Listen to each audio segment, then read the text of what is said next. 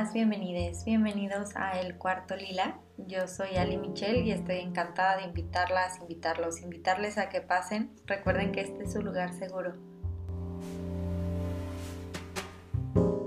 Hola a todas, todes, todos. Yo soy Ali Michelle y están escuchando El Cuarto Lila. El día de hoy estoy muy, muy feliz porque estoy platicando con Lola Montalvo, bióloga con maestría y doctorado en biotecnología y creadora de uno de mis podcasts favoritos, Ciencia al Chile. ¿Cómo estás, Lola? Hola, muy bien, muy contenta de que me hayas invitado. Muchas gracias por invitarme al espacio seguro. Muchas gracias a ti por estar aquí. Este es tu cuarto y en serio agradecemos mucho tenerte por acá el día de hoy para platicar sobre el tema de hoy que es mujeres en la ciencia. Y bueno, eh. sí, creo que nunca he contado por acá, pero yo tengo trunca la carrera de licenciatura química en la UNAM y actualmente estoy estudiando ingeniería química, entonces pues es un tema muy querido, muy apreciado, muy cercano a mí y pues ya es como el preview, el contexto Empecemos. A ver, Lola. Cuéntame, platícame, pregúntame. Aquí estoy. Muy bien. Pues tú cuéntame, ¿qué es lo que querías estudiar cuando eras chiquita? Bueno, más bien, ¿qué querías hacer? Porque no pensábamos en estudiar cuando éramos pequeños. Pues no sé, o sea, no te puedo decir con exactitud porque yo quería hacer todo. Desde muy niña dibujaba vestidos y trajes espaciales y diseñaba zapatos sin saber que voy a ser la enemiga número uno de los tacones porque me sacan ampollas y me duelen y se ven muy bonitos en la repisa y en mi closet y en mis pies, pero sin que tenga que caminar. Te entiendo, soy igual.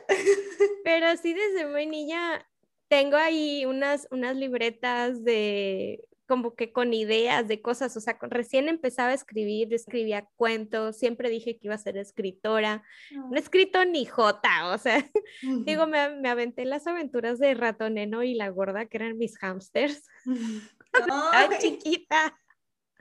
Y en la regadera, en, siempre estaba experimentando con cosas, o sea, vaciando de un botecito a otro, imaginando nombres de sustancias raras que ni conocía ni sabía.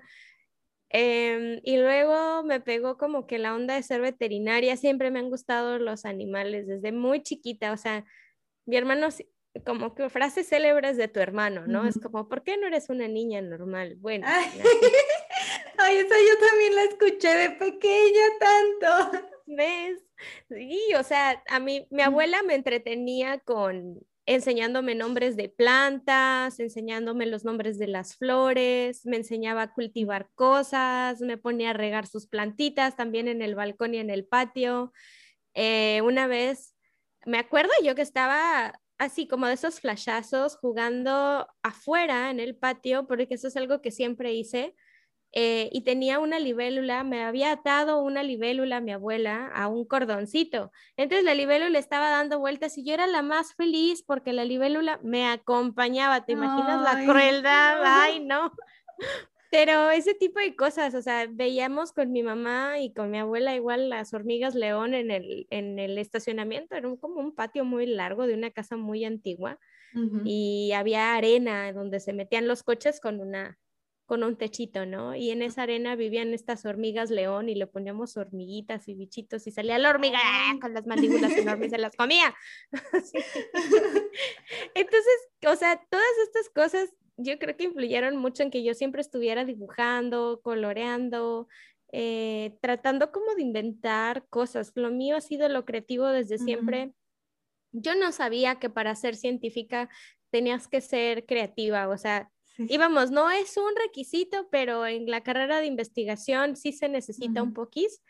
Y no sé, o sea, todo eso quería hacer, luego también ya llegué pues en la prepa y el examen me sirvió para nada y para lo mismo. o no sabía, la verdad es que estaba aplicando a diseño industrial y luego también apliqué para medicina y en so on and so forth. Total que pues terminé en biología. Y creo que fue la mejor decisión, o sea, para una mente inquieta y para una mente exploradora, biología ha sido una aventura.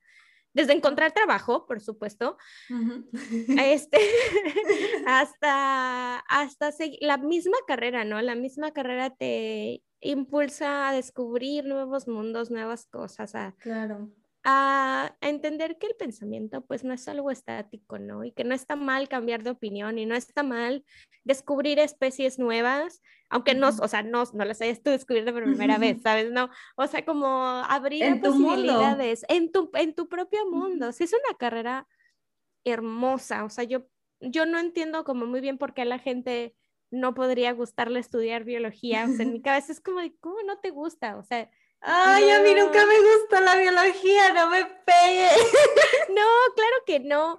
Es que solo no, no lo entiendo porque como mi experiencia fue tan maravillosa, fue, eh, o sea, por eso es que no lo comprendo, porque yo no he vivido una mala experiencia con la biología, pero entiendo muy bien que, por ejemplo, en la secundaria las clases de biología eran lo menos estimulante que había. O sea, yo en ese punto no sabía que iba a ser bióloga.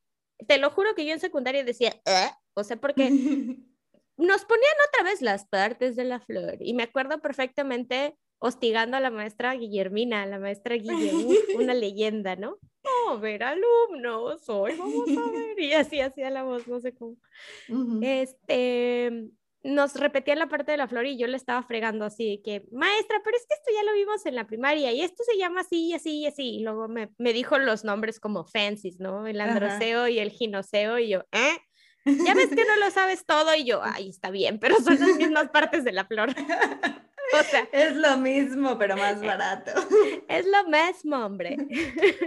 Entonces sí, o sea, también por ahí sí puedo entender, ¿no? Yo creo que lo que marcó el camino fue que mi maestra en la prepa sí fue realmente buena, fue, y, era biología humana, o sea, nosotros ya estábamos viendo como cosas de la célula, como muy aterrizadas y todo eso.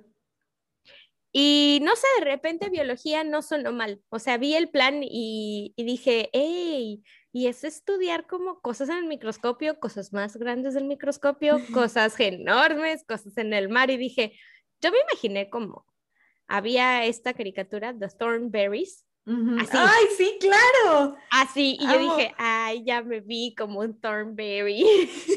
ya me vi así en la camioneta. Hablando con los animales. Sí. Entonces, y bueno, eso y que yo siempre había querido ir a, la universidad donde atendí. En mi, mi, pobre universidad ahorita está pasando por un periodo feo. Fui mm. a la Universidad de las Américas Puebla, que si me preguntan es la mejor universidad del mundo mundial.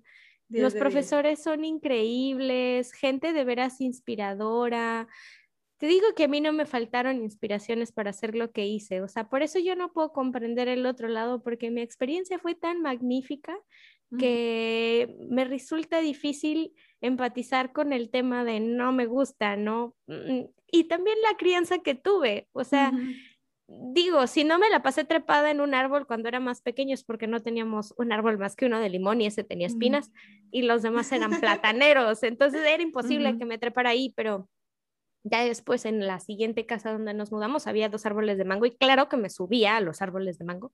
Entonces, sí, siempre estuve muy en contacto. Entonces entiendo como que ese trabajo en equipo entre crianza y los privilegios que he tenido de educación, pues me llevan a, decir, pues, ¿qué querías estudiar? Biología, solo no lo sabía al principio, pero estudié lo que quise.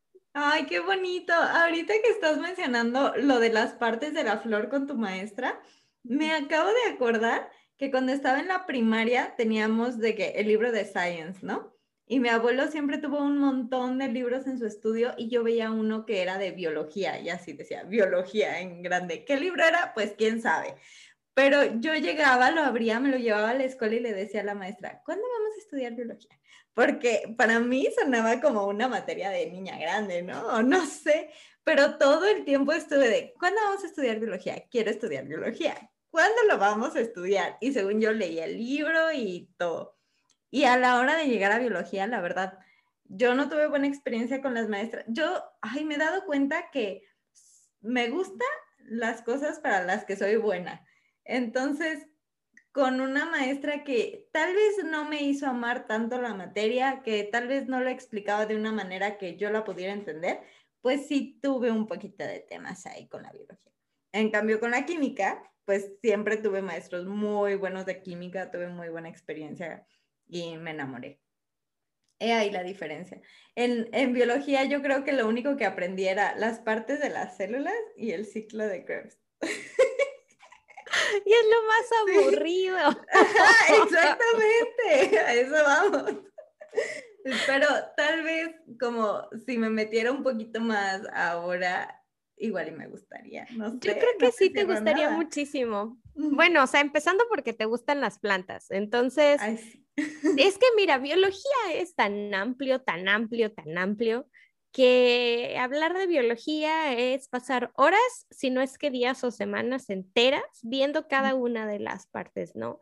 Y ya cuando estudias una carrera, o sea, de biología en particular, pues no nada más ves las partes de las células, de hecho son las últimas cosas que ves, o sea, ellos asumen, dan por sentado que, que tú sabes la diferencia entre una célula animal, una vegetal y un organismo de una célula, los unicelulares, que son en este caso pues las bacterias y los protistas y algunas algas.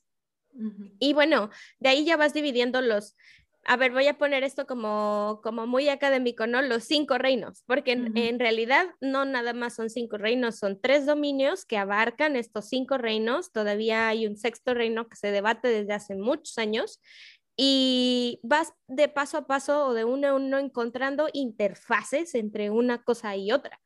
Y es como súper divertido entender que las plantas no son las que generan el oxígeno o la mayor cantidad de oxígeno en el, planeta Tierra, sino que son las algas, son los mares. Los mares son los que realmente son impactantes e impredecibles en cuestión ecológica. Y me refiero en cuestión ecológica al balance del medio ambiente. Y entonces entras a otra dimensión, la ecología. O sea, en, el mundo de los biólogos sabemos biólogos de bata y otros biólogos de bota. Yo siempre quise ser de bota, pero soy muy inútil en muchas cosas, entonces decidí irme a la bata, pero, pero no me quita el entusiasmo, o sea, te lo juro que lo intenté, o sea, me fui a muestrear pericos acá a Monterrey en la Sierra Madre y fail. y sí, no, fue una experiencia increíble, yo aprendí muchísimo y de la naturaleza, pues cada salida es, es algo interesante, ¿no? Pero hablar de biología es un tema sumamente extenso y pienso que en cuestiones de educación, como maestra de biología, te puedo decir que nos hace falta mucho. Los programas no están diseñados para que el chico entienda o la personita que estás formando entienda que eso de lo que estás hablando es su propio cuerpo. Y es real, es tangible. Es real, no es magia. No vas al baño por magia, la pipí no se forma solo porque sí, los mocos no se crean nada más así. O sea, como que todo eso que está relacionado con tu cuerpo y luego te vas a la parte de medio ambiente, ¿no? En ciencias naturales. Y el típico experimento del frijolito, que nosotros ya lo vemos como muy sencillo, en la mente de un niño es una explosión de preguntas y basar la enseñanza en todas esas preguntas que siempre le hiciste a tu papá o a tu mamá o a tu abuelo o a tu abuela o a tu tutor, no importa, y que siempre te dijeron, ay, porque Diosito así lo quiso. Sí, porque yo lo digo. No, basar la enseñanza en esas preguntas es clave para que el alumno entienda que, bueno, no me voy a dedicar a la biología, pero sé del ciclo del agua, sé cuando viene una tormenta. Sé ¿Y por qué es importante? Exactamente, exactamente. ¿Y por qué es importante cuidar tu cuerpo para no enfermar?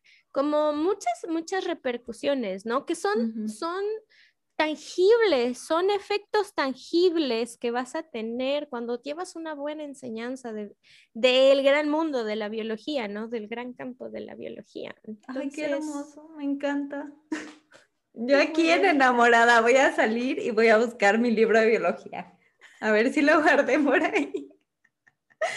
Ya cuando creces y ves este tipo de repercusiones, las cosas toman otro sentido. Pero cuando tú no le dices o le das un porqué a un chiquito, a una chiquita, a un chiquite, de qué es lo que está haciendo o para qué le va a servir, no hay manera de que lo motives de otra manera. O sea, responder esas preguntas, esas esos aha moments de, ah, esos, son, esos son, yo paro clases enteras cuando veo un, ah, digo, ok, eso necesita ser respondido. Ahí vamos a ver qué tienes, qué preguntas hay y vamos a hacer explotar cosas. Ay, qué bonito. Yo quiero entrar, entrar de oyente contigo. ¿Puedo? Claro, cuando quieras. Muy bien, ya. Si Loli empieza a estudiar biología, mañana. Cuéntame, Lola, ¿tuviste ejemplos a seguir mientras crecías? Sí, fíjate que sí. Los dos ejemplos más importantes fueron mi mamá y mi abuela. Eh, muy sin querer. Y van a decir que es algo como muy simple, pero es que mira, si tú no tienes una crianza en la que te inculquen el amor al conocimiento y ese, ese aprecio por la sabiduría, por saber más, esa hambre por descubrir, entonces tu cerebro básicamente está frito.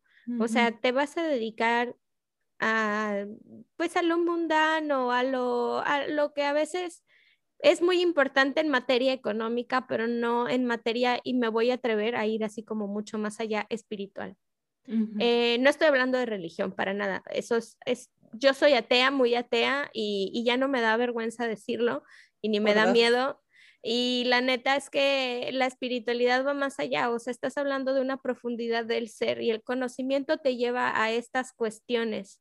Yo creo que también por eso muchas veces hay muchos científicos que son religiosos porque hay una confusión severa al respecto de las preguntas existenciales a dónde te puede llevar el conocimiento. Por eso mi abuela, que era de la vela perpetua y siempre estaba preocupada por la salud de mi alma, mi abuela Elvira, mi abuela Titi, ella siempre fue un ejemplo a seguir para mí. Si no hubiera sido por ella, yo no hubiera despertado ese interés en las plantas, porque yo primero quería ser botánica, luego entomóloga y bueno, terminé en otro lugar, ¿no? Porque, porque así está la vida. Y el ejemplo de ella fue el de una mujer súper independiente. Eh, ella fue una de las primeras mujeres que tuvo una carrera, ella era contadora privada Imagínate, mi mamá nació en el cincuenta y tantos y tuvo ocho hermanos, entonces, y mi mamá es, la quinta, creo. Entonces, la abuela, pues desde los, no sé, cuarenta y pelos, una cosa así, treinta y pelos, estaba pariendo. Creo que se casó grande, ya tenía 29 años, para que le vayas calculando como como de a, de a cuándo pudo haber estudiado, ¿no? O sea, antes de los veintitantos, la abuela ya tenía esta carrera, que era, pues en los años 20 más o menos, o mediados de los 30 probablemente, no era, una, no era algo común. Las mujeres no estudiaban en México en esta época, ¿no? Y digo en México muy puntualmente porque el voto de la mujer se reconoció hasta el 54, creo. Entonces, como para que le vayamos midiendo luego los camotes en ese asunto y por qué mi abuela, en mi caso, por qué mi abuela sí fue un ejemplo a seguir, ¿no? Esta señora manejaba camionetas, andaba en la granja, todavía se daba tiempo de bordar, de tejer, de andar con mi abuelo en la socialité, porque pues el abuelo necesitaba quien lo acompañara a bailar y ella bailaba todo el tiempo y cantaba. Y no, la, mi abuela Elvira era, no menosprecio a mi abuela, a mi otra abuela, mi otra abuela también muy buena, solo que yo me identifico mucho más con Titi que con Yaya, o sea, Elvira es Titi. Entonces, bueno, era, en paz descanse, no sé dónde estés, si es que estás, ahí te veo luego. Y mi mamá, pues, porque, pues es una mujer que estudió medicina, tiene dos maestrías, eh, fue mamá, bueno, es mamá, es mamá todavía, eso creo que nunca, nunca se le quita y todavía está intentando arreglar mi vida, aunque yo le insisto a veces de las peores maneras que no lo haga, que me deje vivirme. Estoy bien. Estoy, estoy bien dentro de lo que cabe, porque el, estar bien es bien relativo, ¿no? Pero ella, me, ella me enseñó me enseñó muchísimas, muchísimas cosas que, yo no me había dado cuenta, hasta cosas malas, o sea, no la culpo, pero de ahí aprendes un montón de actitudes y dices, chin, esto lo tengo que quitar y esto lo tengo que mover y de dónde viene, pero gran parte de mi carácter viene de ahí. Y, y sí, y también el nombre. ¿A quién se le ocurre ponerle María Dolores a una chiquitita, redondita, con cara de gomita? O sea, ¿Por qué yo tengo que cargar con esa maldición? Ay, a mí me gusta Lola. No, Lola es maravillosa, me hubieran puesto Lola, yo no tengo un solo problema. Pero María Dolores, imagínate, estás, estás en primero de primaria y es tu primer pase de lista y estás así como que toda así renacuajienta, ¿no?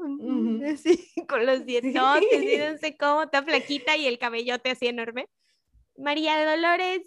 y yo. Y en mi casa yo siempre fui Marilolis. O sea, hasta, Oh. desde muy chiquita Marilolis para allá y luego fui Lola en la primaria. Me quedé en Lola. Lola es más corta y es más amigable. Ay, Entonces- todas tenemos tema con el nombre y yo también, nunca me ha gustado Citlali. Ay, y fíjate, y yo decía Ali con doble L, Ali con doble L. Y bueno, y ahorita que veo Citlali, ah, ya entendí. Ay, sí. Pero está bonito. Citlali quiere decir reina de las flores, ¿no? No, estrella. Estrella. que guía. Este, ay, ya ves, tiene un Yo soy, yo soy nombrada detrás de una virgen de los dolores. Una, ¿cómo se llaman? Una vocación de la Virgen María de los. Dolores en Semana Santa, en donde sufre y sufre mucho. Coño, yo no quiero sufrir. Bueno, será Lola. Lola, Lola. Lola. Ay, pero qué hermoso. Y aparte darte cuenta que tienes ancestras feministas, que tal vez no es como el nombre que se daban a sí mismas, pero al final por eso peleaban. Claro, por supuesto, por supuesto, o sea, por una soberanía o una independencia de, de pensamiento, ¿no? Mi mamá entró dentro de todas las cosas que, que me inspiraron, mis de mis modelos más grandes es verla leer. Con mucho orgullo les puedo decir que es una mujer que en su vida ha terminado de ver o ha visto una telenovela. O sea, a ella le haces referencia de cualquier telenovela y se te queda viendo así como de, no sé qué estás hablando, me da un poquito de pena, pero infórmame, ¿no? Mala como Teresa. Mm, no tiene idea. Yo, o sea, yo medio ahí me guío, este, porque yo me sentaba a verlas con mi abuela, con mi otra abuela. Pero ellas son mis dos ejemplos de vida más grandes. Em, yo te podría decir también de escritores o de, o de intelectuales que pudieron haber llegado a ser una influencia grande. eh, Sor Juana Inés de la Cruz, creo que ya después es que es diferente, un modelo a seguir, que son como tus influencias más tempranas, por eso tanto la insistencia en mi mamá y en mi abuela Elvira. Pero alguien que ya después como que le agarré el saborcito, Como una fue Sor. Juana. sí, sí, y, y fíjate que Sor Juana, pienso yo que ya cuando, le- cuando le estudias un poquito más allá del arte, ¿no? Porque lo que escribió de verdad bajo las condiciones en las que las escribió, to- todos sus sonetos y todas sus composiciones, y cómo vivía y cómo se resignó a una vida encerrada, coño, yo no hubiera podido.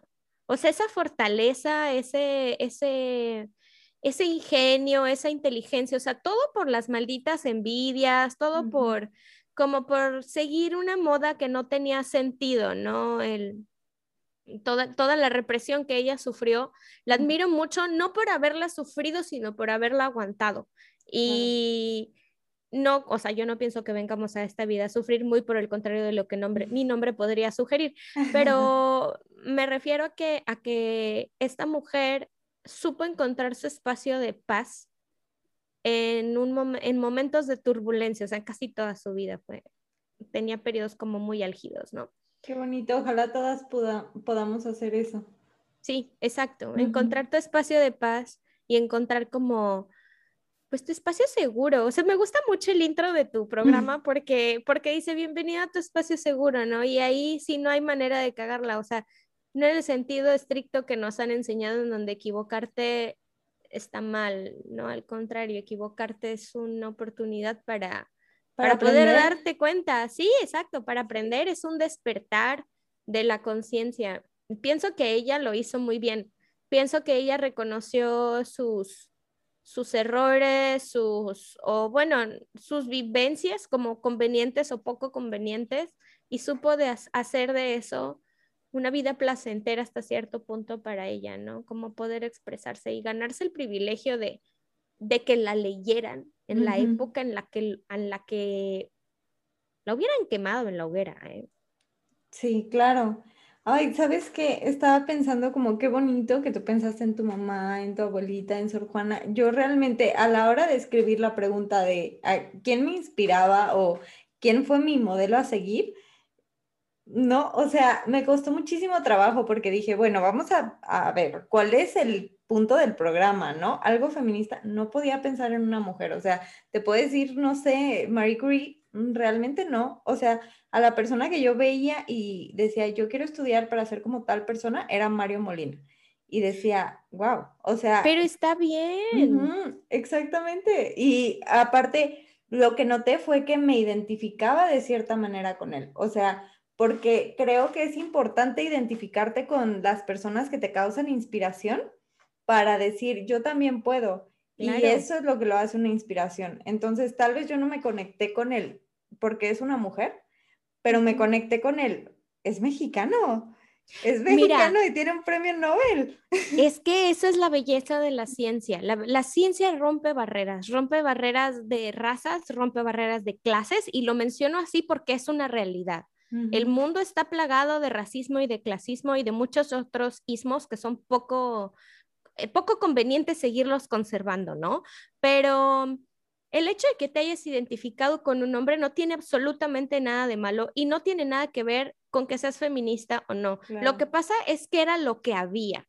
O sea, era, es como comentábamos muy al principio del programa, ¿no? Que te decía, es que yo me considero una, una feminista muy privilegiada. Y precisamente porque tuve a estas dos mujeres de modelo, ¿no? No te creas que no fue fácil no fue fácil identificarlas, darles el lugar y darles el valor que realmente tuvieron como modelos de vida, como inspiradoras en mi vida. Me costó un rato de terapia reconocer que ellas, que de ahí vengo, que ellas son como la mera mata, o sea, por ellas yo tengo el carácter que tengo, por ellas yo me he atrevido a hacer lo que, que me ha ganado el mote de estás loca, ¿no? O sea, no te puedo repetir cuántas veces me han dicho, Lola, estás loca. Y eso yo lo catalogo como una falta de lenguaje tácita, o sea, es como, ¿Cómo le puedes decir a alguien que está loca cuando te está demostrando creatividad, te está demostrando audacia, esto, lo otro? Y todas esas características cuando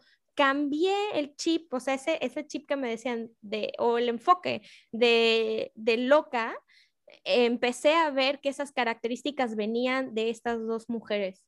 Ay, qué bonito. O sea, pero fue un trabajo duro, o sea, yo, no, yo no le veo nada de malo que te identifiques o que, tuviera, tengas un modelo a Mario Molina, no lo veo contrafeminista, o sea, yo lo veo como solo es el resultado de la época y del lugar en donde viviste. Y ya de ahí, cuando haces introspección, te vas encontrando que pues no puedes decidirte por uno u otro, o sea, son muchas, muchas las, mm, las variables, las ah, condiciones, la gente porque pues una persona puede ser una variable de cambio, un factor de cambio, ¿no? Que influyó para que pensaras y para que llegaras a donde estás ahorita y probablemente vas a seguir teniendo a estos maestres eh, muy más adelante, ¿no? O sea, no, no me, no me, vamos, yo no lo vería como algo catastrófico, ni como algo malo, ni como algo antifeminista. Yo lo vería como, pues es que es un premio Nobel, o sea, cómo no te va, cómo no te va a, a, mover. O sea, es un científico en la química, que es el modelo que más te gusta, es la materia que más te apasiona. Y, y ya siendo bien realistas, o sea, ¿Cuánta información tenemos de mujeres que hayan trabajado en la química? No niego su existencia, más bien traigo a colación la cantidad de información que nos hace falta tener a la mano para poder tomar este tipo de modelos a seguir. Y de ahí creo que viene mucho, muy importante la representación.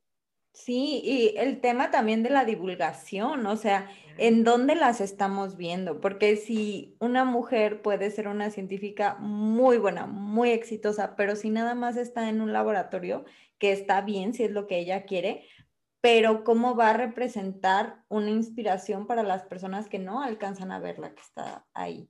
Entonces, tener mujeres, mujeres en todos lados, no únicamente en el laboratorio, sino en la divulgación.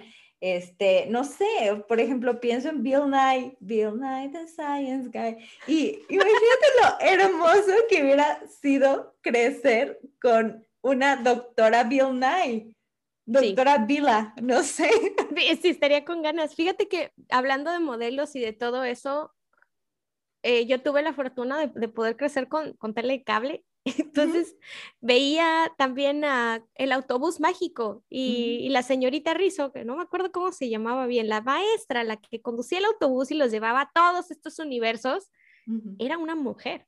Era una mujer que sabía de física, de planetas, de materia, de palancas, de arreglar el autobús, de cocinar, de pollitos, de embriología, de, o sea, sabía de todo. El autobús mágico para mí, aparte de Ciro, Piral, de Ciro Peraloca, ¿verdad? Pero el autobús mágico para mí hizo que ese modelo de que una científica mujer no existe, eso, eso no estuvo nunca en mi cabeza. Solo que yo no estaba como muy en contacto con la realidad, ¿no? O sea, cuando yo llego a las ciencias y me doy cuenta que son pocas las mujeres y que la divulgación de la ciencia está a cargo, bueno, es poca para empezar y está a cargo en la mayoría de hombres.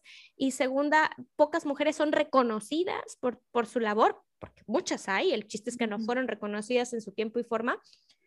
Me topo con esa realidad y digo, ¿eh? O sea, fueron dos mundos que chocaron, o sea, que hicieron cortocircuito y a la fecha yo todavía no me la creo mucho. O sea, claro, es claro que estoy viviendo en una ilusión porque las estadísticas no mienten. Hay muy pocas mujeres en la ciencia. Hay muy pocas mujeres divulgando. Hay poquísimas mujeres a las que se les reconoce la labor y pretenden que le dediquemos igual de tiempo a un laboratorio, porque has de saber que en el laboratorio no tienes hora de entrada ni de salida. Cuando estás en una investigación a cargo, eh, por ejemplo, en un doctorado o en una maestría en ciencias, tú entras un día, pero no sabes si vas a salir al día siguiente. O sea, te vas bien tarde, dos, tres de la mañana, a veces si te va bien te vas a las cinco de la tarde, pero eso es como algo súper raro porque tienes células a cargo, microscopios, este, moléculas que se degradan, cadenas de frío, bueno, un montón de cosas, desde presupuestos, pedidos, armar eh, propuestas, todo lo que tiene que ver con conseguir fondos, procuración de fondos, inclusive a mí me tocó pues ver cosas de contaduría, o sea, manejar este tipo de fondos en donde, oye, ¿cuánto nos falta? ¿Cuánto debemos? ¿En qué fase vamos? Un poco de project management en el doctorado, o sea, no sales y, y pretendes que una mujer sea mamá y también sea esposa y también sea científica. Entonces dices, creo que, creo que las barreras, a ver, Creo que debo pensar mejor esa palabra. Creo que las condiciones no son iguales para los hombres y para las mujeres. Para que un hombre llegue a ser el súper científico es porque alguien le tuvo que haberlo dado los calzones. Sí, es que también es eso, los trabajos de cuidado no tienen, o sea, no se les da la importancia que realmente deberían tener.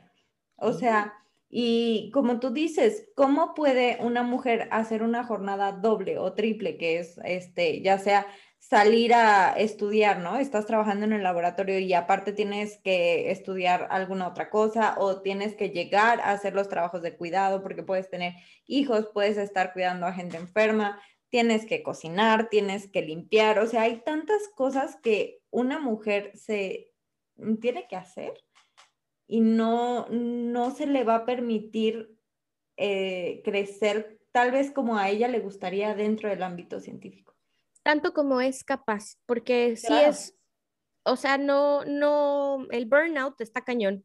O sea, tú llegas cansada. Para muchas, yo conozco, con mucho orgullo lo digo, mis, mis más grandes mentoras en la ciencia han sido mujeres, en particular dos. Las dos tienen tres y cuatro hijos.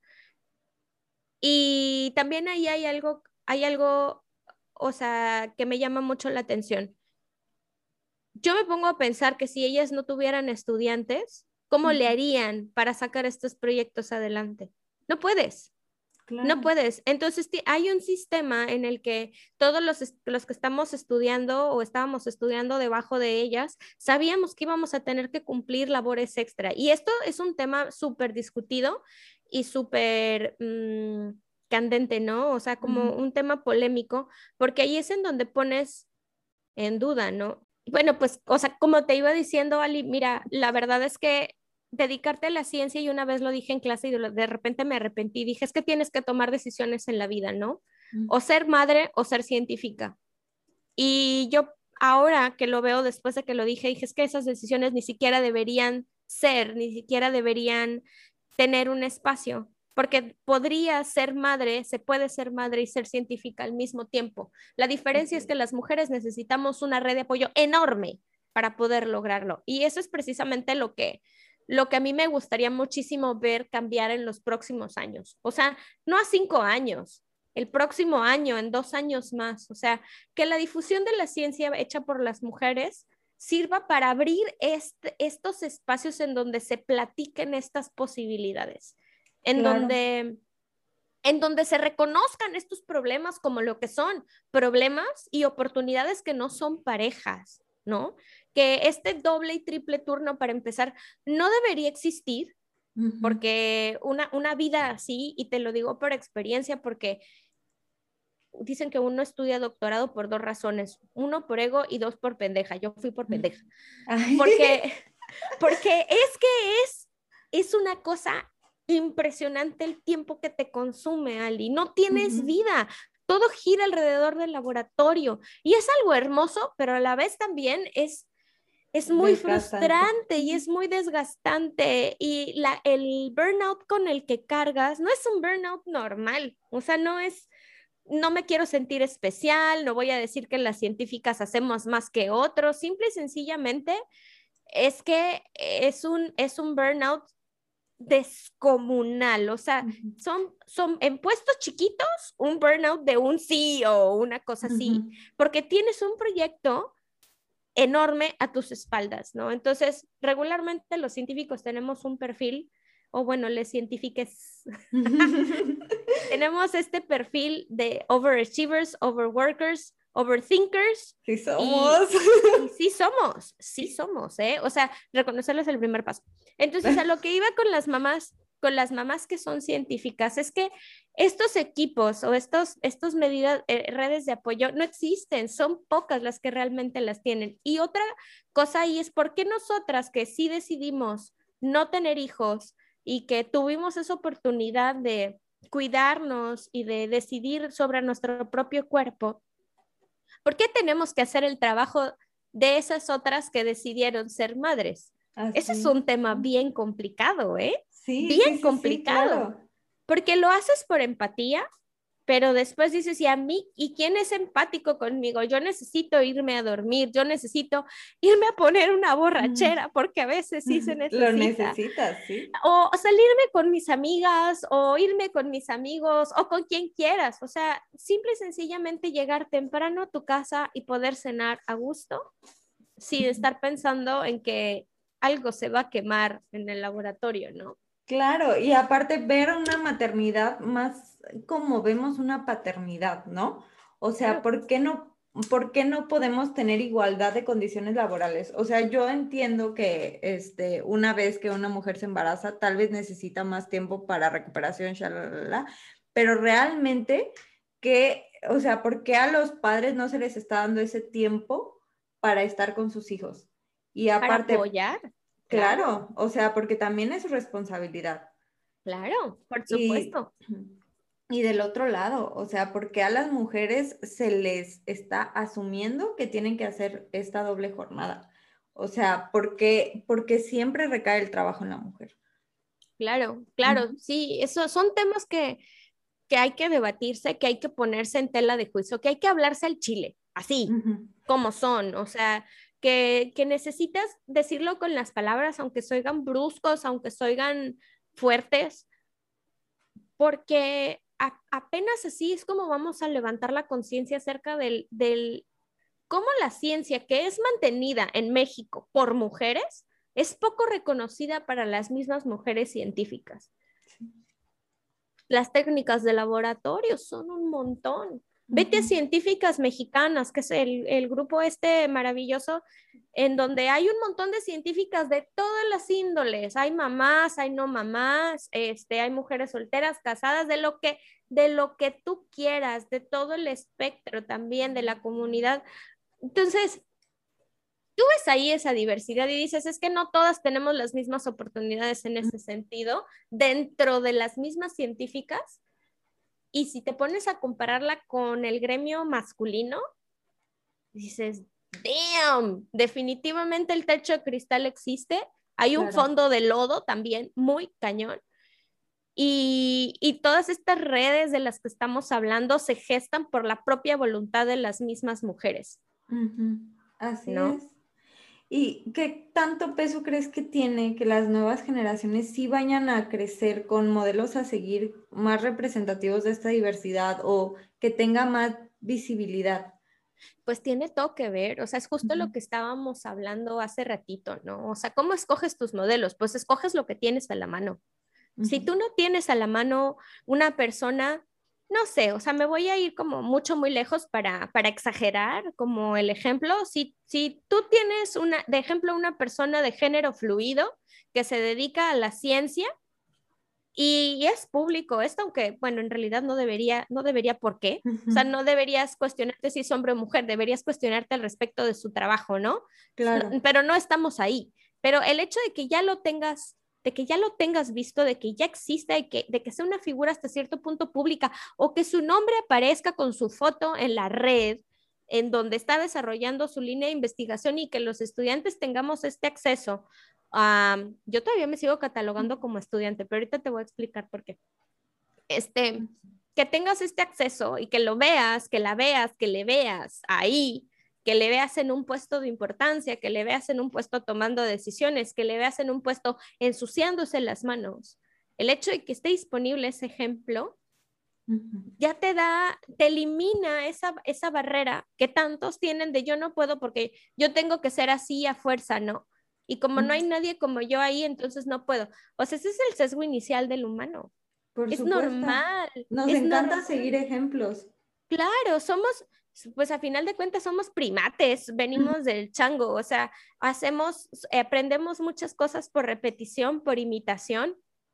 Entonces, el hecho de que haya modelos a seguir, que sean como tú, que sean una mujer, que sean una chica trans, que sea una persona de género fluido, que sea una atea, que sea, eh, no sé, you name it, o sea, que tenga toda esta diversidad, estas características, pues es sumamente importante para, para los pequeñines y para los jóvenes e inclusive para los adultos, porque ya sirves como un, muchas veces contraejemplo de lo que traes ya súper cementado así en el chip. es súper importante. La representación y la diversidad son cosas que no deben ser excluidas casi de ningún esquema, ¿no? Sí, sí, sí, sí, es correcto. Y si platicamos un poquito sobre qué factores hacen que la diversidad no entre, como que podríamos hablar, por ejemplo, el acoso que hay en las escuelas, ¿no? Que podríamos hablar del acoso que sufrimos las mujeres, pero ahora que estás hablando de otro tipo de personas, de la diversidad completa, claro que lo hay. Claro, por supuesto. Y de mujeres es histórico. O sea, el acoso ha sido histórico y se relaciona otra vez con la falta de modelos. O sea, ¿dónde, está, dónde estaba Cecilia Payne? Encerrada en un sótano eh, y su reconocimiento no estaba. ¿Dónde estaba, no sé, eh, eh Lisa Meitner? Lisa Meitner fue la mamá de la química, la mamá de la química nuclear, o sea, Lisa Meitner es la neta del planeta en patineta por la banqueta, o sea, no, no es, no, no es como, ah, una más, no, y dirías, es que Marie Curie, bueno, Marie Curie fue muy famosa porque estaba en Francia, uno de los países de avanzada en toda la parte de la liberación femenina, em, en donde desde casi, casi la ilustración se le reconocía como un igual, claro, con, con todas las barreras históricas que hubieron, ¿no? Pero Lisa Meiner, alemana, en un régimen súper pesado, judía además, o sea, no lo digo, no lo digo porque judío sea estar mal, lo que pasa es que históricamente la estaban condenando, ¿no? Y, terminó, me parece que terminó en Inglaterra con una lápida muy bonita, con unas frases hermosas. Pero ¿cuántas veces has oído a Lisa Meiner mencionar? Por supuesto. ¿No? O, Mileva Marik, ¿dónde estaba? O sea, en realidad tendrá unos que siete años, diez años, que todas estas mujeres empezaron a salir a la luz, ¿no? Y fue uno de los ejemplos, yo creo, más importantes de divulgación fue Cosmos, la, temporada nueva en donde que pasaron en Netflix. Yo ahí me enteré de, de Cecilia Payne y ahí es donde empecé a leer y de todas las computadoras de Harvard y después salió esta figura, esta película de Hidden Figures de las computadoras de la NASA y todo eso. Y de ahí le empiezas a rascar, ¿no? Claro. Pero esa representación no estuvo. Por ejemplo, también podemos hablar de modelos como Coco Chanel. Coco Chanel no tiene absolutamente nada que ver con la ciencia, si tú quieres, pero definitivamente tuvo mucho que ver en la manera en la que nos vestíamos las mujeres en ese momento. Bueno, se vestían las mujeres, pero yo no vivía. se vivían en ese momento. ¿Cómo cambió todo eso y las posibilidades que abrió? El hecho de poder ponerte un pantalón y poder treparte y hacer y brincar, le abre paso a todas las ingenierías, a toda la mecánica, a todo, a todo, a todo el movimiento a montar a caballo, a diferente, no de lado y toda torcida como se ocupaba, ¿no? O sea, este tipo de cosas que uno cree que no están relacionadas con la ciencia, sí, sí estuvieron relacionadas con la ciencia, porque te habla posibilidades de tantas cosas que no te imaginabas. O sea, tu universo es tan chiquito como es tu conocimiento. Ay, qué hermoso. Sabes que nunca hubiera relacionado a Coco Chanel con la ciencia y se me hace tan, tan, tan hermoso lo que estás planteando que me conecta directamente a la siguiente pregunta. O sea, mm, ¿tú crees que las mujeres que están entrando a la ciencia tienen que pasar por este proceso de masculinización para entrar en el área? Este, que por ah. ejemplo, pienso acá clarísimo lo eh, lo que estás diciendo de, Coco Chanel, ¿no? El tema de utilizar pantalones, cómo tenemos que entrar similarmente a un hombre y deja tu, o sea, entiendo la parte práctica, pero vámonos por el sentido de, no sé, a mí me gusta vestirme de rosa, me gusta traer gatitos en mi teléfono, me gustan todas esas cosas que pueden ser catalogadas muy femeninas, pero porque este tipo de cosas pueden verse como poco profesionales. Híjole, estás, estás metiendo, te estás metiendo en un tema hondo mm. con mucha tela de dónde cortar. No me voy a ir al tema de la ropa, porque creo que ese es un ejemplo que bien lo planteaste y ya lo dijiste todo. O sea, lo haces por practicidad ponerte un pantalón. Yo personalmente me pongo pantalones porque tengo las piernas gordas y se me roza el gordito del medio. Y es mi única, es horrible. Te, entiendo, sí pero descubrí, gracias a mi mamá, que unos pantaloncitos. No, ah. sí, bueno, aparte, pero ya no funciona tan bien cuando vives en Monterrey, estás como a 40 grados y sientes que se te está cosiendo el universo como de adentro para afuera.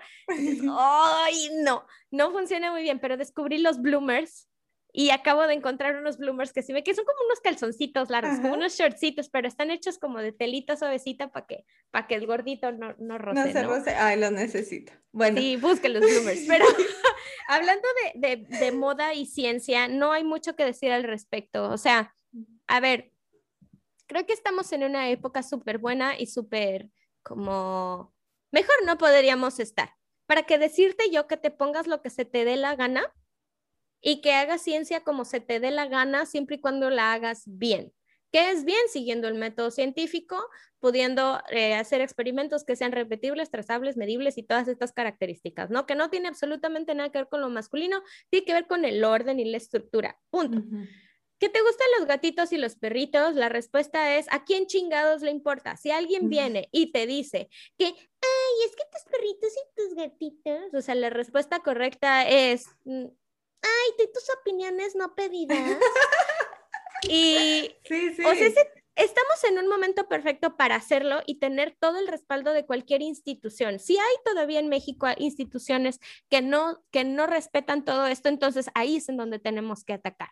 Ahí es a donde tenemos que ir. Y ahí es en donde hay que ser disruptivas. Ahí es en donde menos te tienes que tocar el, el corazón o, o, sentirte mal por ser como eres. No, no tiene absolutamente nada que ver, pero sí hay problemas importantes. La primera es el acoso. Y voy a hacer una generalización horrible y solamente quiero decir que la biología no respalda el tipo de comportamiento de acoso de nadie hacia nadie. O sea, es una vil mentira decir, es que los hombres no podemos dejar de ver curvas. No, lo que pasa es que te has mantenido en un espacio en el que te has prohibido tantas cosas, como por ejemplo disfrutar de una sexualidad sana, eh, que, te hace ver con morbo todo lo que tenga curvas. Y discúlpame, pero una de las esencias de las mujeres es que somos curvitas. O sea, si no te has dado cuenta, todas las, las figuras eh, que, que, utilizaban, les llaman Venus, estas figuras prehistóricas que son todas redonditas, unas hasta en forma de corazón, son mujeres gorditas, llenitas de carne, que donde te pones un vestido y se te ve más la curva de lo normal o se te ven más las chichis de lo normal, ay, perdón, las glándulas no Este, es que de repente, es que a mí la palabra se me hace la cosa más bonita porque es como redondita, cortita y rebota, ¿no? Es como... Pero pero hay gente que la toma de manera muy despectiva y quiero aclarar eso. O sea, el, el, busto, los senos, no son para nada despectivos, tienen una función, somos mamíferos. Eh, entonces, no pueden, ellos, eh, según esto, y, no lo digo nada más en ellos, porque también habemos mujeres a las que nos llaman mucho las curvas, ¿no?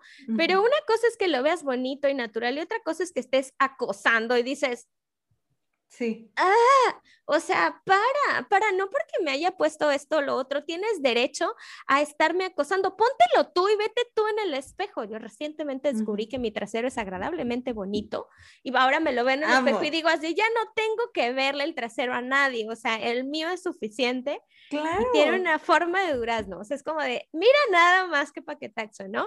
Pero es que es parte de lo que estoy diciendo. No estamos acostumbrados ni siquiera a ver nuestro propio cuerpo con amorcito con cariñito, con, con esas ganas de decir, ay, qué bonita, y me, apachurro los brazos y digo, ay, están bien gorditos y apachurrables y me puedo pasar una hora apachurrando. Ay, ya me dieron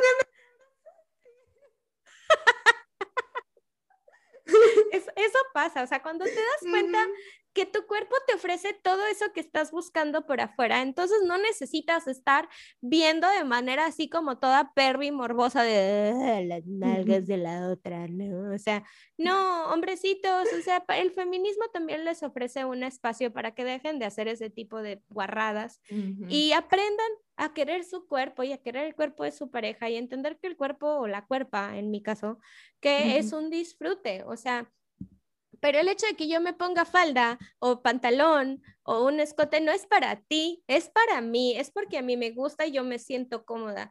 Y personalmente yo no me puedo, mucho tiempo no me pude poner escotes. Todavía de repente no, no puedo hacerlo.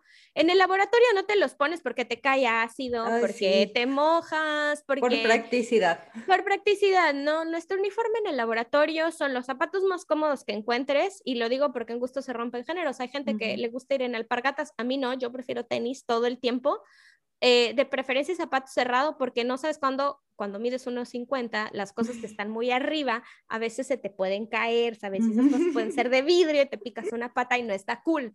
Entonces, por eso como que el uniforme de jeans, una playera X, entre la frase más chistosa que te encuentres, la playera va a ser la mejor. Y si tiene una piña peluda, que, que le puedas llegar a decir a alguien, sóbame la piña peluda. Tienes una playera con una piña peluda. Yo la quiero ver. Me la regaló mi, mi exdirectora de tesis, mi amiga Judith, me la regaló y se compró una igualita y de repente decíamos miércoles de piña peluda y llegamos las dos con la misma piña. ¡Ay, hermoso! Es una pausa comercial. Yo soy la niña piña. ¿Por qué? Porque en la primaria mi abuelita tenía un árbol de limón y diario andaba regalando limones, porque en primavera daba tantos limones entonces me mandaba con bolsitas llenas de limones a regalar en la primaria, así de, ¿quieres limones? Y era la niña limón. y entonces, ajá, crecí y aprendí que puedes propagar piñas en agua. Y entonces me puse a propagar piñas como loca y a regalar piñas. Entonces ahora en lugar de ser la, la niña limón, me volví la niña piña. Qué bella. Y dices que no te gusta la biología, yo ya no te creo nada. No me gusta la biología académica de la secundaria que aprendí. Te gusta la practicidad, eso es algo bueno, es un paso adelante. Pero bueno, regresando a la playera de piña peluda. Sí, o sea, te puedes poner lo que se te da la gana. Hoy en día estamos como en esa, en esa plenitud en donde las instituciones no te pueden decir absolutamente por qué te lo pones, más bien remarcar la parte del acoso que pues tiene raíces mucho más allá, ¿no? De lo que podemos ver. Y pues bueno, los espacios que existen para ir cambiando eso están disponibles. Es cosa de atrevernos a instaurarlos en estas instituciones. Ahora, la parte de la masculinización yo personalmente la asocio mucho con el ser fría. Sí, sí, sí, sí. Tengo un problema personal y aquí disculpe usted mi sesgo, porque yo no pienso que los sentimientos, las emociones, deban dejarse de lado para hacer ciencia. A ver, una cosa es que el experimento tú no puedes estarle llorando encima porque lo vas a contaminar, ¿ok? Pero es una realidad que cuando estás en el laboratorio, llegas, te sale mal un día, checas qué hiciste, al otro día llegas y aunque corregiste, te vuelve a salir mal. Y llegas al tercer día y pasa la misma cosa. Y llegas al cuarto día y te vuelve a salir mal la chingadera eso. Y llegas al quinto día y ya es viernes y estás desesperada porque tienes que entregar los resultados ya y aunque lo planeaste y lo demás y todo lo hiciste bien, no te está saliendo como debería.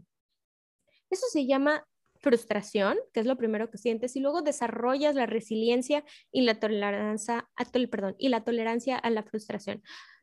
No puedes decir que los sentimientos se quedan afuera en un laboratorio cuando no tuviste una noche de sueño completa porque la ansiedad te estaba consumiendo, porque no sabías qué era lo que estaba pasando con ese con ese experimento. O porque tienes un asesor de tesis que es tan desgraciado que le gusta torturarte de alguna manera con una junta sorpresa y ni siquiera te dice qué material tienes que llevar preparado. Y ya sabes que va a ser una enchufada terrible, ¿no? O sea, tú no puedes dejar de lado los sentimientos y las emociones. Hacer ciencia requiere, como casi todo, si no es que todo en esta vida, de cuidado a la salud mental. Cuidar tus emociones es algo muy, muy importante, porque si no, sales con depresión, sales con problemas de ansiedad, sales con, mm, bueno, muchísimas más cosas que qué te puedo decir yo al respecto, ¿no? O sea, entonces las emociones no pueden estar separadas de la ciencia. Hacer ciencia y ser fría no creo que sea lo más correcto, porque en la medida en la que tú olvidas todas estas situaciones, cuando te conviertes en un líder de grupo, cuando te conviertes en un investigador y tienes gente a tu cargo, los tratas mal. Claro. Y perpetúas este ciclo de violencia o este círculo de violencia que se tiene desde hace mucho tiempo en, en, carreras de índole científica. O sea, empezando por la medicina, pero dándole con todo a las ciencias exactas y también a las ciencias sociales. todo el mundo, claro, todo mundo que ha pasado por ahí te lo va a decir, Ali. Sí, y es que aparte no podemos separarlo, o sea, la ciencia la hacen personas. Por más objetivo que quiera ser, las personas tenemos emociones, tenemos sentimientos, hay muchísimas cosas detrás y no puedes separar a las personas de la ciencia porque que, se vuelve. No, no, o sea, se vuelve un ambiente insostenible, un ambiente insostenible lleno de suicidios, lleno de gente amargada, lleno de gente que no sabe que no sabe lo que quiere, que no, que no valora lo que quiere, que no cumple sus sueños, que no va por sus metas. Eso es, es una bola de gente frustrada, ¿no? Y hasta ahora no ha funcionado. Si la ciencia ha avanzado es porque nos hemos animado a compartir, porque nos hemos animado a subirnos en los hombros de gigante, como esta frase que se le atribuye a Sir Isaac Newton, pero creo que viene desde muy, mucho, muy atrás, subirnos en los hombros de gigantes y ver más allá. Pero ¿cómo ves más allá si no tienes un algo abajo, una base, que era como lo que comentábamos hace rato, las redes de apoyo? O sea, las mujeres necesitamos estas redes de apoyo para que puedan maternar, pero, o podamos maternar, pero vamos, no se les da a veces el trato que se merecen. Así es. Um, también se puede ver muchísimo ya cuando son niveles ni tres, vaca sagrada, no me toques, se les olvida que tienen estudiantes y hay otras personas que están entrando al quite y muchas veces toda esta línea de investigadores que están debajo, como en esta pirámide, no tienen la atención a su salud mental, no la toman en cuenta. O sea, No, ni siquiera la parte de terapia, muchas veces escuchas que la terapia es para locos. No, no, no, a ver, espérate, o sea, sí, estoy, yo estoy de acuerdo que yo sí estoy loca, pero eh, no todo mundo, y, y todo mundo necesitamos ese apapacho y esa reafirmación, porque dentro de nuestras crianzas no tuvimos muchas veces las bases necesarias para poder lidiar con estos niveles de estrés, ¿no? Con este nivel de exigencia, porque si hay algo que tiene la ciencia es que es exigente.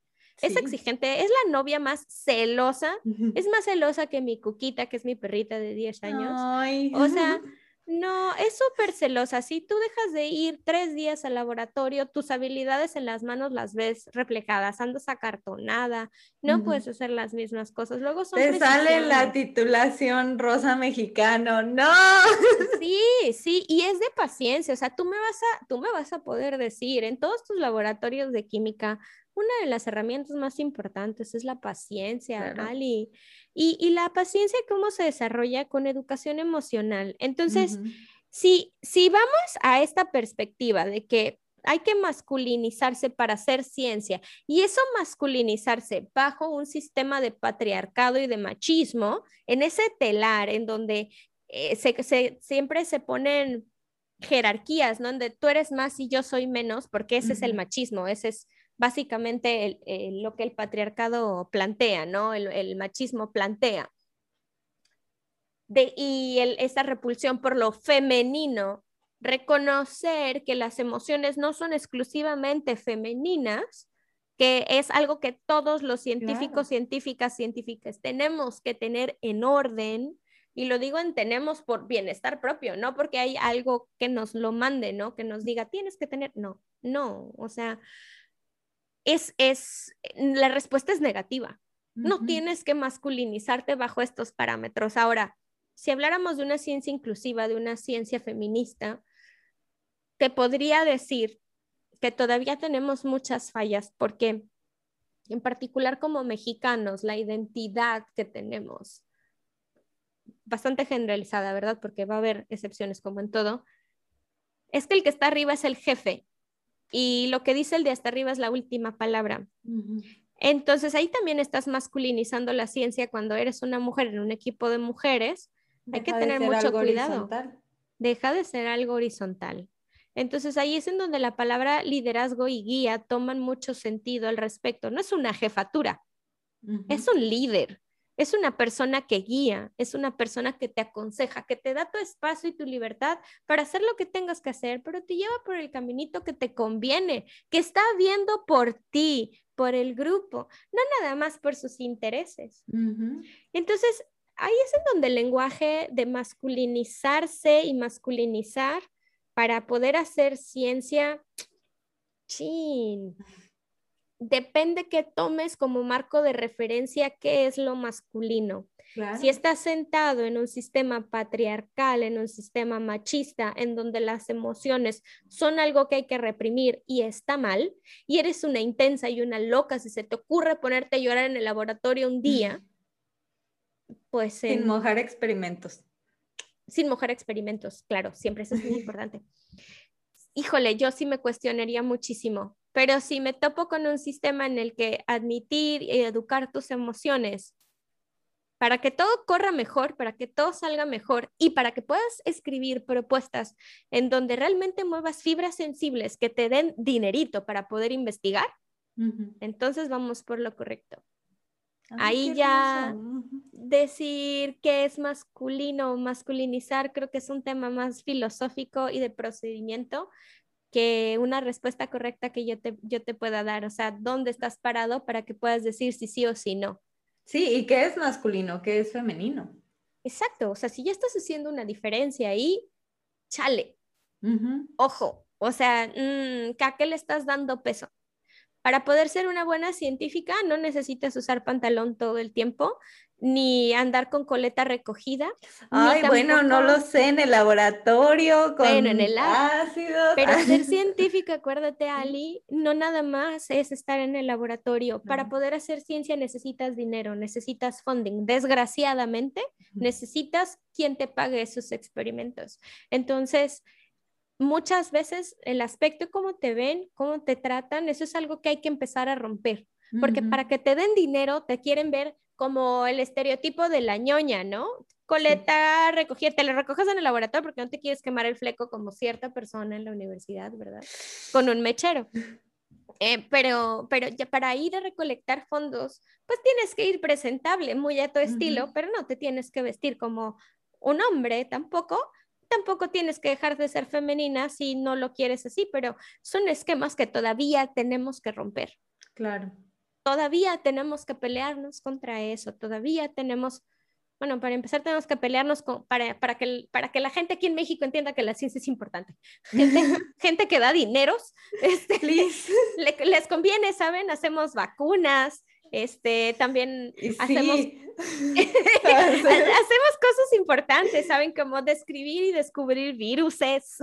Este, sí, así, así van a poder respirar, gracias. Claro, y así vamos a poder salvar al mundo del calentamiento global y así vamos a poder, la ciencia, la ciencia es un proveedor de herramientas, es un diseñador, es un sistema que no está a prueba de fallas, pero sí está sí es lo mejor que tenemos para poder corregir los errores que hasta ahora hemos venido cometiendo. Entonces, vamos, masculinizarla, perdón, pero no, señores, ese no es el camino. Masculinizar en el sentido en el que vivimos ahora dentro del patriarcado, dentro de esta exhibición de jerarquías, no nos ha traído nada bueno hasta ahora. Por eso ahorita tenemos tantas denuncias de acoso, tantas denuncias de abuso, por eso ahora tenemos, y, qué bueno que las tenemos, para que se vayan dando cuenta que el sistema no funciona. Por eso ahora tenemos estos temas de discusión en donde las madres científicas pueden abrir la boca y decir, oye, trátame igual, ¿no? Dale las vacaciones a ellos también para que ellos también puedan venir a paternar, para que ellos también se puedan hacer cargo. Y, y darnos a nosotras los espacios para que podamos tener equipos de trabajo y para que no se nos cargue la mano en ninguno, ¿no? La ciencia se hace en equipo. Ay, qué hermoso, sí. ¿Cómo, ¿Cómo crees que podemos seguir apoyando a abrir espacios? Tanto nosotras que estamos dentro, bueno, no sé, me considero dentro. Claro, estás dentro. Muy bien, ¡eh! como nuestros aliados. Mira, la palabra aliados trae muchas consecuencias. Hay gente que cree que son, hay hombres que creen que son aliados. y de repente. inclusive se dicen feministas.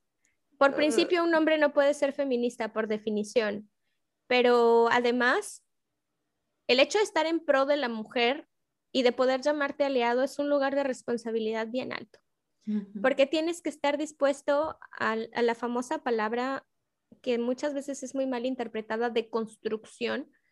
Yo más bien le pondría como a aprender a aprender cosas nuevas, tienes que estar dispuesto a lidiar con emociones, tienes que estar dispuesto a romper círculos, a romper silencios, enemistarte con mucha gente, a, salirte del área de confort y está súper trillada esa, pero es que quedarte con la gente que siempre conociste porque piensa igual que tú, ese es tu área de confort, ¿no? Entonces, ser aliado representa muchísimo más. Inclusive a veces representa traer a la mesa y llamarle la atención a tu amiga feminista, ¿no? A tu amiga que, se las da de muy feminista, pero le está cagando bien rico. Y, eso es un aliado verdadero, una persona que te hace pensar y que te acompaña a pensar. Es un puesto tan importante como el movimiento feminista, el movimiento de los aliados. Entonces, mm, a ver, ¿cómo podemos abrir más espacios? Pues como mujeres, teniendo esta actitud sorrora, ¿no? ¿Cómo es una actitud sorrora? Bueno, yo lo voy a poner en mi vida diaria. A mí, Judith y Wendy, que son mis mentoras, me han ayudado recomendándome para clases en niveles más altos, en escuelas que, que dan buenas oportunidades, ¿no?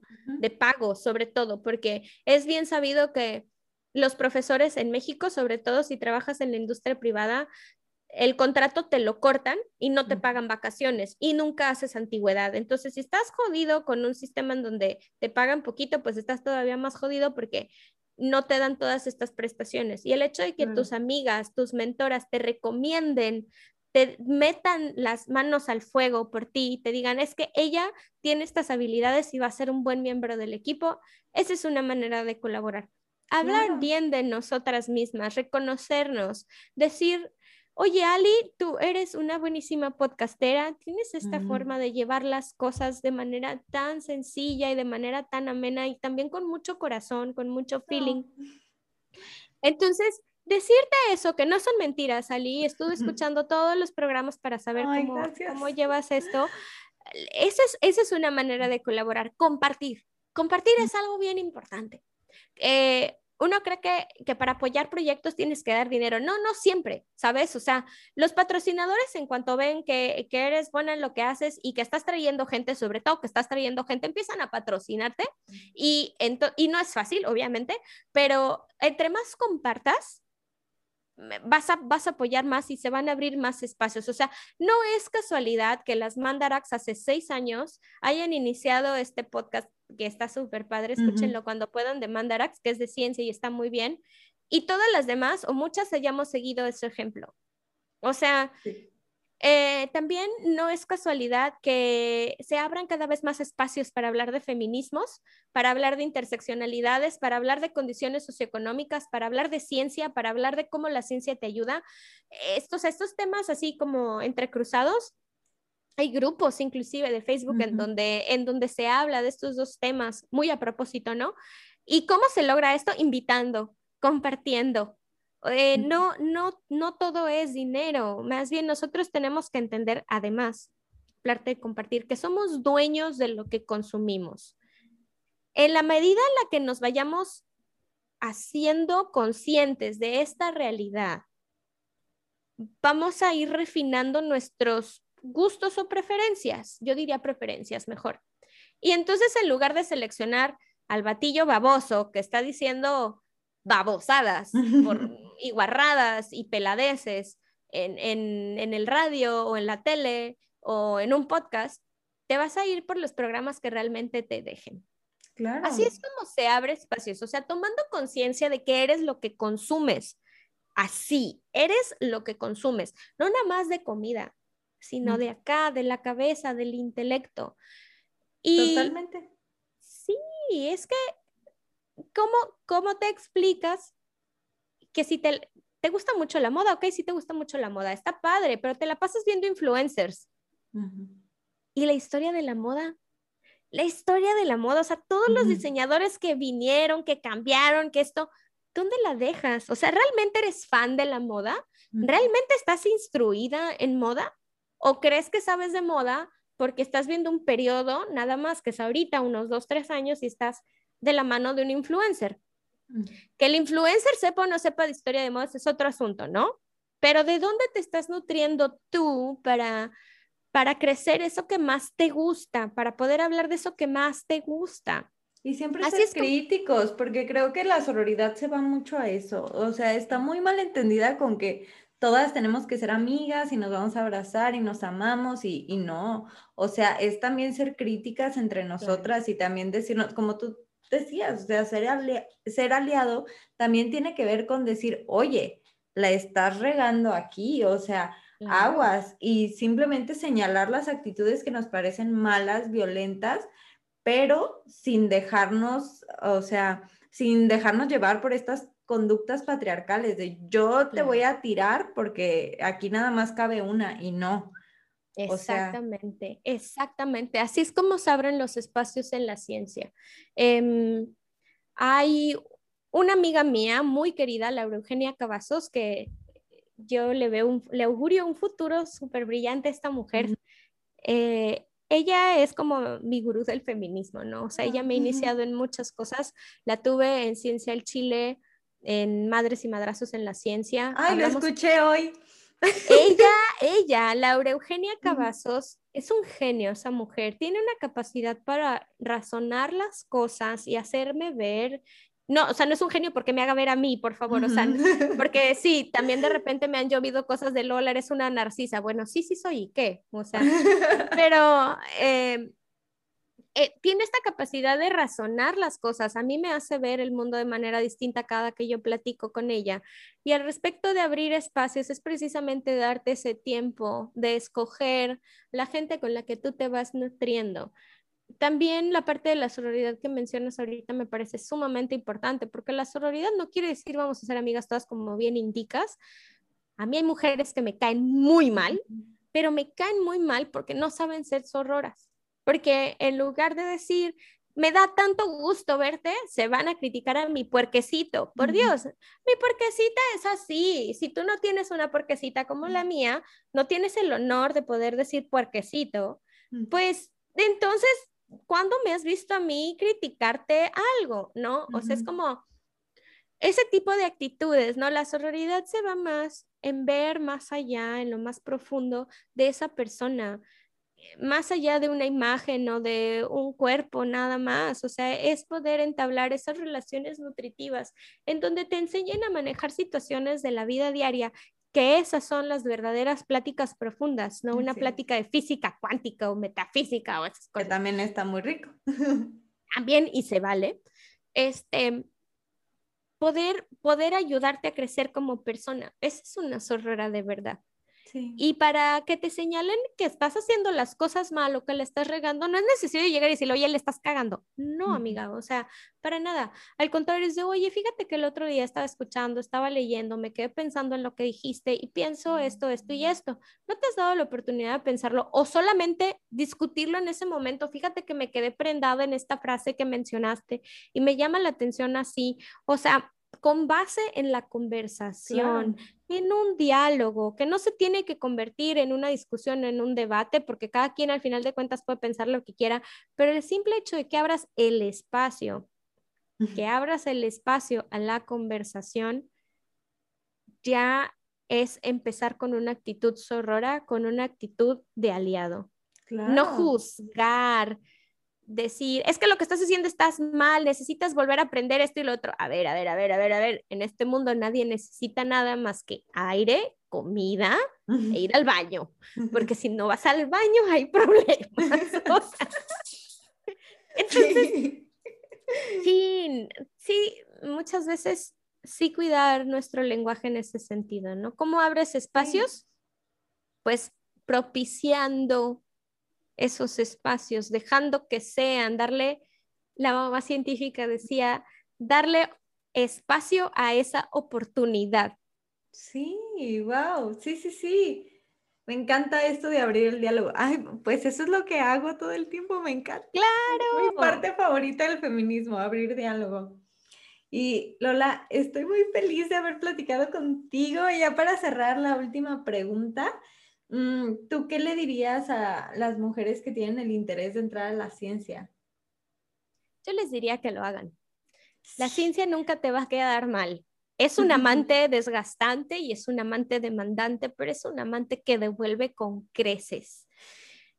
Eh, mira, no les voy a decir que las cosas son fáciles porque no estamos todavía en esa etapa de decir, ay, sí, vete y inscríbete y no te va a pasar nada y, no vas a sufrir de acoso y no te van a juzgar en la sociedad por tener 36 años y no haberte casado por haberte decidido aún por un camino de la ciencia, ¿no? Y de estudiar y de ser cada día más ñoña no te voy a decir eso, no te puedo decir mentiras. La sociedad actual, si bien ya está abriendo muchos espacios, todavía necesita de mentes disruptivas y necesita de muchas mujeres valientes para abrir esos espacios que todas soñamos, para dar pie a esas oportunidades que todas soñamos.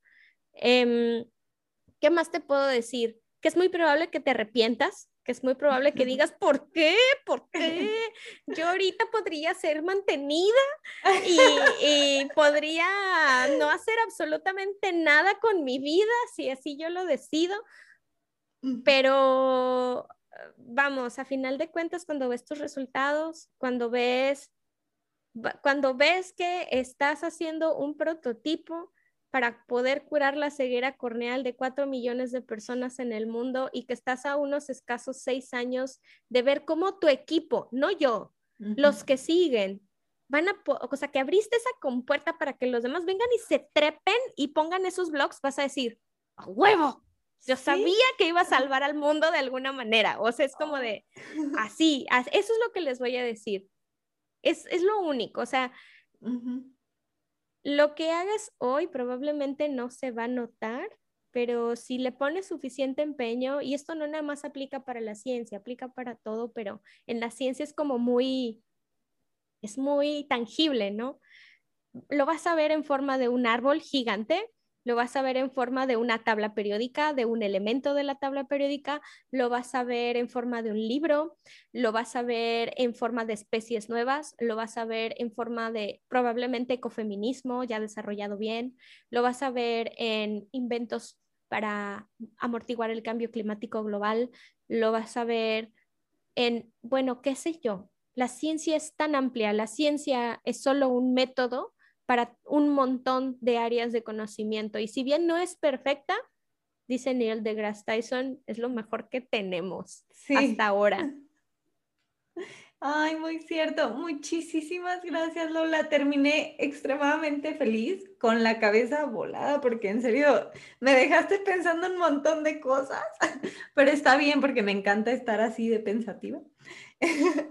¿Nos quieres dejar tus redes sociales? ¿Cómo pueden encontrarte? Mira, eh, mi, eh, mi, red, mi red, voy a decir entre comillas personal, pero no tanto, es la de Ciencia al Chile. Este, pueden encontrarnos en Instagram como Ciencia al Chile, en Facebook como Ciencia al Chile. Eh, tenemos un mail de ciencia.alchile.com. Twitter sí tenemos, nada más que estamos un poquito rejegos. Isaac, Isaac que es mi aliado más grande, este, ha estado tratando de revivirla porque yo la verdad odio Twitter, siento que es una red súper agresiva, pero eh, creo que es necesaria y es buena, tiene sus ventajitas, solo que, bueno, no es lo mío, pues. Y no crees que publicamos muchísimas cosas, o sea, cada 15 días sale un episodio, acabamos de iniciar la segunda temporada y ahí es donde nos pueden escribir a Isaac y a mí. Yo con mucho gusto, eh, regularmente aparece ahí mi etiqueta personal pero no, no reviso tanto el personal, reviso más el de ciencia el Chile, porque es donde me, es el impacto que yo quiero lograr. O sea, mi vida es muy aburrida, no es, no es la octava maravilla. Entonces, Ciencia el Chile sí ofrece como una visión más fresca, por eso es la que me gusta dar. Ay, excelente, me encanta. Aparte, ¿cómo es el eslogan? A lo único que le hace falta ponerle Chile, en, México. Es a la, ciencia. Ay, y eh, me trabé, perdónenme. Ay, no pasa nada. Muchas, gracias y una disculpa porque hablo mucho, pero. Ay, me encanta, me gracias por este espacio. Pum. Muy bien. Recuerden seguirnos en el cuarto lila en Instagram y nos vemos la siguiente semana. Chao.